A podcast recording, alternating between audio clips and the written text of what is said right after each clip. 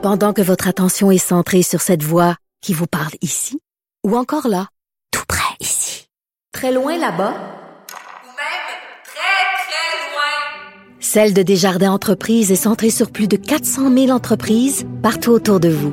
Depuis plus de 120 ans, nos équipes dédiées accompagnent les entrepreneurs d'ici à chaque étape pour qu'ils puissent rester centrés sur ce qui compte, la croissance de leur entreprise.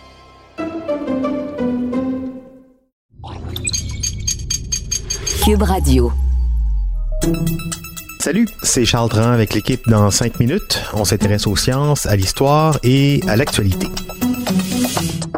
Aujourd'hui, on parle du ketchup. Aux États-Unis, 97% des ménages auraient une bouteille de ketchup dans l'armoire ou au frigo.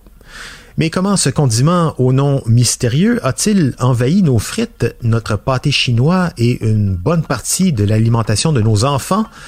Voici l'histoire du ketchup avec Sophie Croteau.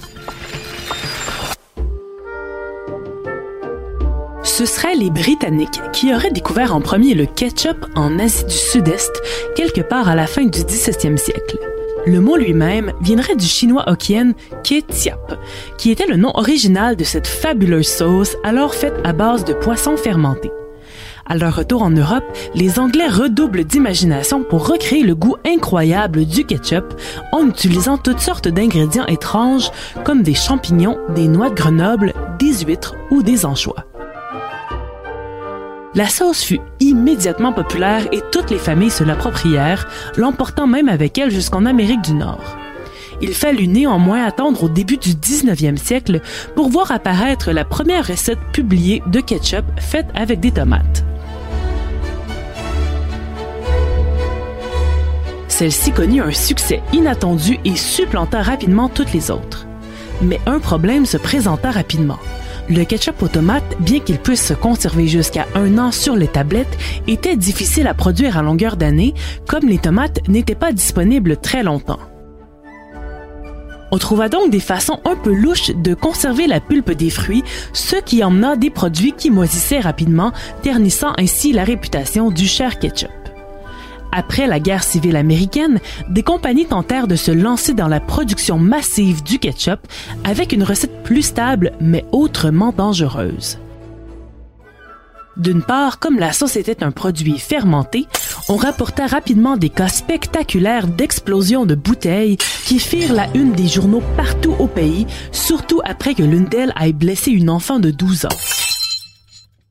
D'autre part, on trouva le moyen de combattre les bactéries en ajoutant une tonne d'additifs chimiques qui n'étaient pas régulés à l'époque, dont le benzoate. Lorsque le docteur Harvey Willey, qui travaillait alors pour le ministère de l'Agriculture, sonna l'alarme sur le danger de l'utilisation de tels agents de préservation, peu l'écoutèrent, sauf un certain Henry J. Hines.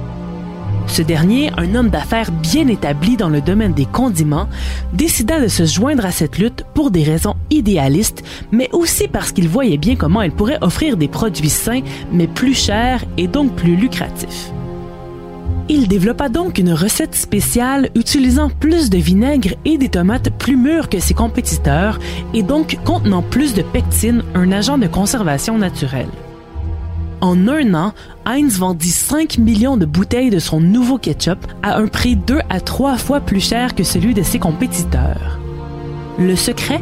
Une campagne marketing féroce où la compagnie disait d'un côté aux épiciers de se débarrasser des produits concurrents faits avec des additifs chimiques avant que le gouvernement ne le fasse pour eux, et de l'autre aux familles de choisir le seul ketchup qui ne leur exploserait pas au visage.